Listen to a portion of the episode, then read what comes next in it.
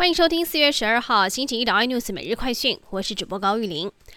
全球晶片荒持续延烧，白宫将举行半导体及供应链弹性执行长高峰会，包括了台积电、三星、英特尔等相关的产业巨头都受邀参加，但是却排除了来自中国的主要参与者。中国官媒也抨击美国主导在半导体领域上与中国脱钩的阴谋，将中国的企业排除在外，最终只会加剧全球晶片供应的窘境。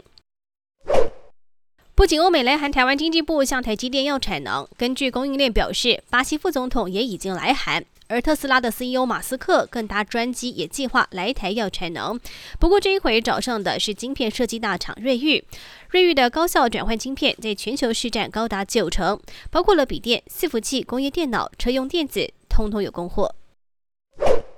英国菲利普亲王逝世，已经一年没有回家的哈利王子也从加州搭机抵达英国，并且进行隔离。而这一次返英，除了要参加亲王的丧礼之外，也是哈利跟梅根接受欧普拉专访、大骂王室秘辛之后，首次与王室成员见面。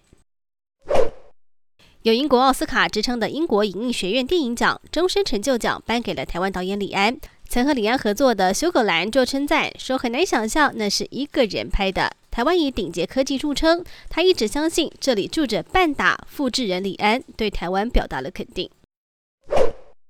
中国政府上周以阿里巴巴滥用市场地位为由，开罚了八百亿，打破了历年来反垄断的罚金记录。但是阿里巴巴却做出了在西方媒体眼中非同寻常的回应，向监管机关表达感谢。彭博也指出，这阿里巴巴如此表态，也展现了中国官方在整治科技巨头时，与西方世界相比，真的大大不同。